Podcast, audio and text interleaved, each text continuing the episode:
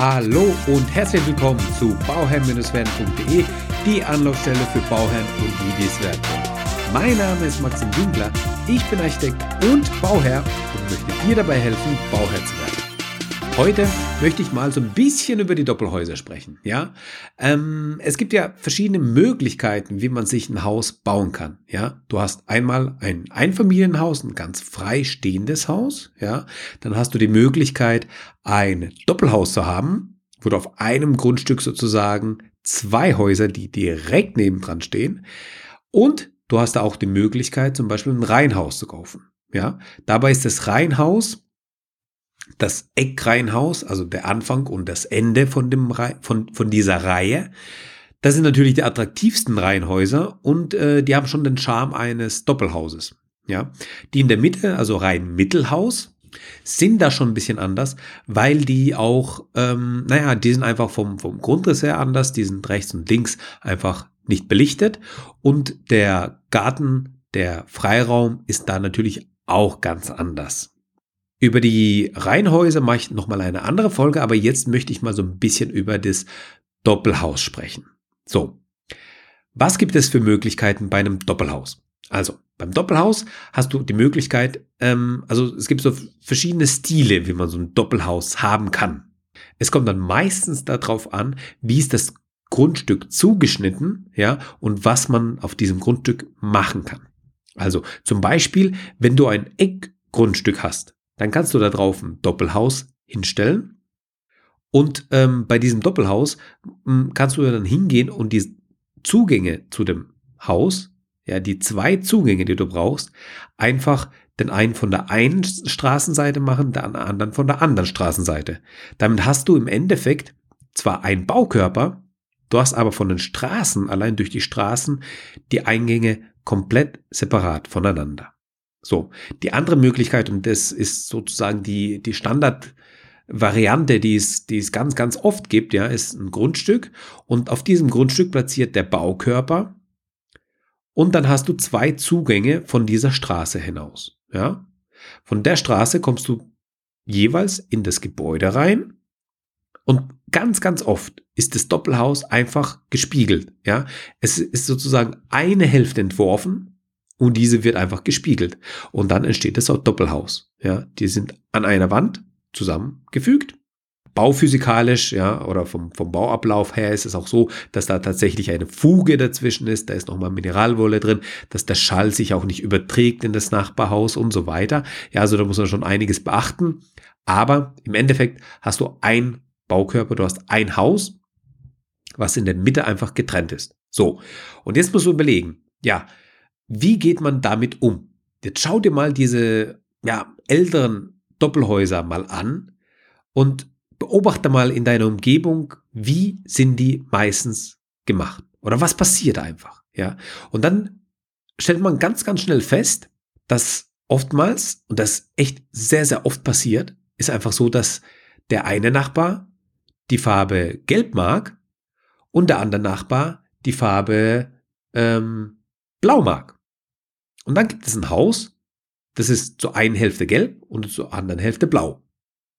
Und das finde ich richtig krass. Also das finde ich echt, das ist eigentlich ähm, etwas, ja, das ist ein Baukörper.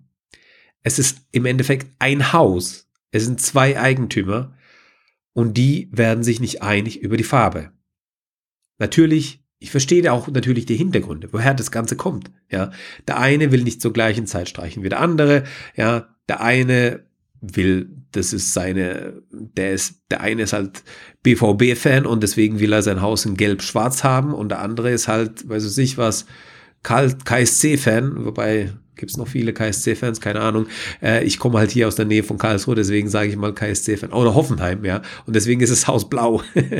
genau. So. Und ähm, Deswegen kommt diese Diskrepanz. Ganz klar, ja. Aber trotzdem, ich bin der Meinung, wenn du ein Doppelhaus hast oder es beabsichtigt zu haben, dann ähm, schließ dich mit deinem Nachbarn zusammen. Schau, dass ihr eine einheitliche Farbe hinbekommt bei diesem Haus. Und die, die Krönung von der Geschichte ist ja, dass selbst bei Neubauten das nicht gemacht wird. Ja, also ich spreche auch nicht mehr von den, von den Häusern, die schon uralt sind, also weiß ich was, ja, aus, aus, aus den 20ern oder sowas sind, ja, okay, da kann man vielleicht noch ein Auge zudrücken, ja, es hat sich über die Zeit so entwickelt, ja, aber bei Neubauten, also Leute, kommt schon, also bei Neubauten kann man doch hingehen und sagen, hey, lieber Nachbar, ich mag das, was magst du? Dann sagt, nee, ich mag aber das. Und dann findet man irgendwie vielleicht einen Kompromiss oder einen Zwischenweg, so dass es einfach harmonisch ausschaut, so dass es einfach so wirkt, dass das, ähm, ja, aus einem Guss ist. Es ist ja auch zumindest ein Baukörper. Und die Krönung von der Geschichte ist ja, wenn man bei den Dachziegeln auch nochmal unterschiedliche Dachziegel nimmt. Also beim Satteldachhaus, ja, der eine nimmt dann die, die flache Pfanne, die einfach schön gerade ist, und der andere nimmt halt die Standardpfanne, die dann auch nochmal rot ist, und der andere nimmt die Anthrazite. Ja, der eine hat Anthrazit, der andere hat rot. Der eine hat flach, der andere hat gewellt. Da geht es zu den Fenstern. Der eine hat Kunststofffenster, weiß, der andere hat Kunststofffenster, Anthrazit oder Aluminiumfenster, Anthrazit. Machen sehr, sehr wenige, ja. Alufenster, obwohl die sehr stabil sind, aber halt eben wärmetechnisch nicht so gut. Egal, das ist ein anderes Thema. Ähm, aber ich sag mal so, dann ist da die Farbe anders. So, und dann kommt die Hausfarbe an sich und die ist dann auch noch anders. Und dann hat man so einen kunterbunten Haufen von Sachen, die halt nicht zusammenpassen. Und das ist nicht ein Wohngebiet, das ist ein Baukörper. Das ist ein Baukörper, weil das ist ein Doppelhaus. Ja. So, ich hoffe, ähm, ich bin denjenigen nicht zu nahe getreten, die ein Doppelhaus haben, in so einer Situation sind. Ich verstehe natürlich, dass da natürlich die, die Sachen gibt, wo man natürlich, ähm, ja, einfach nicht klarkommt oder sowas, ja. Aber ich plädiere dazu, dass du mehr Harmonie mit deinem Nachbarhaus hast und deinem Nachbar, egal ob ihr äh, ein Doppelhaus habt oder äh, ein freistehendes Haus habt oder ein Reihenhaus habt, ja, also die nachbarschaftliche Freundschaft ist wichtig und vielleicht äh, fördert es auch, wenn man einfach ein, ein einheitliches Bild nach außen prägt, welches man gemeinsam entwickelt. Ja, ich glaube, das ist wichtig, dass man einfach gemeinsam dieses, diesen Baukörper prägt und gemeinsam diesen Baukörper entwickelt und sich einfach mit dem Nachbarn kurz schließt, zusammenschließt und ähm, zumindest auch versucht, diesen Weg gemeinsam zu gehen. Ja, es wird vielleicht nicht immer klappen, aber allein der Versuch, dass man das macht, das würde mich echt sehr, sehr freuen, wenn das schon so weit kommt, allein durch diese Podcast-Folge. Und deswegen freue ich mich so sehr drauf, dass du diese Folge gehört hast und hoffe, dass du diese Message bei, ähm, ja, dir und auch in deinem Bekannten- und Freundeskreis weiterempfehlen kannst. Ja, nicht vergessen, es gibt auf bauherr-werden.de die Möglichkeit, dich für den Newsletter einzutragen. Und in dem Newsletter stelle ich dir immer wieder interessante Sachen vor, zum Beispiel ähm, interessante Objekte, interessante ähm, ja, Häuser, die nicht nur ja, in Deutschland, also deutschlandweit bekannt sind, die, die sozusagen aus Deutschland kommen, sondern wirklich schöne Objekte, die interessant sind, die einfach mal anders gedacht haben aus dem Ausland, ja, die aber genauso vielleicht bei uns funktionieren. Nicht immer, nicht eins zu eins kopiert, aber ähm, diese, diese Inspirationen sollen dich einfach inspirieren, einfach mal über den Tellerrand zu schauen, einfach mal zu schauen, was es noch für Möglichkeiten gibt, um einfach da ähm, ja, einfach hinzugehen und zu sagen, ja, ich mache da mal was anderes, ich versuche auch mal einen anderen Weg. Und einfach zu sehen, was da überhaupt möglich ist.